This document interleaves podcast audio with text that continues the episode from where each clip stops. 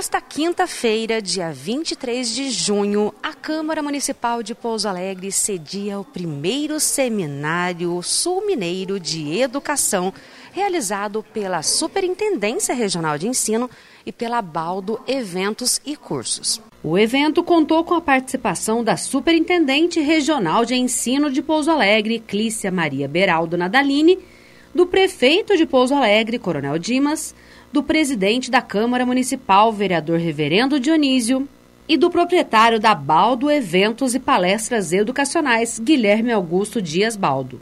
Os participantes puderam acompanhar as palestras Um novo olhar sobre aprendizagem, inclusão, equidade e qualidade com a professora mestra Cláudia Marques Cunha.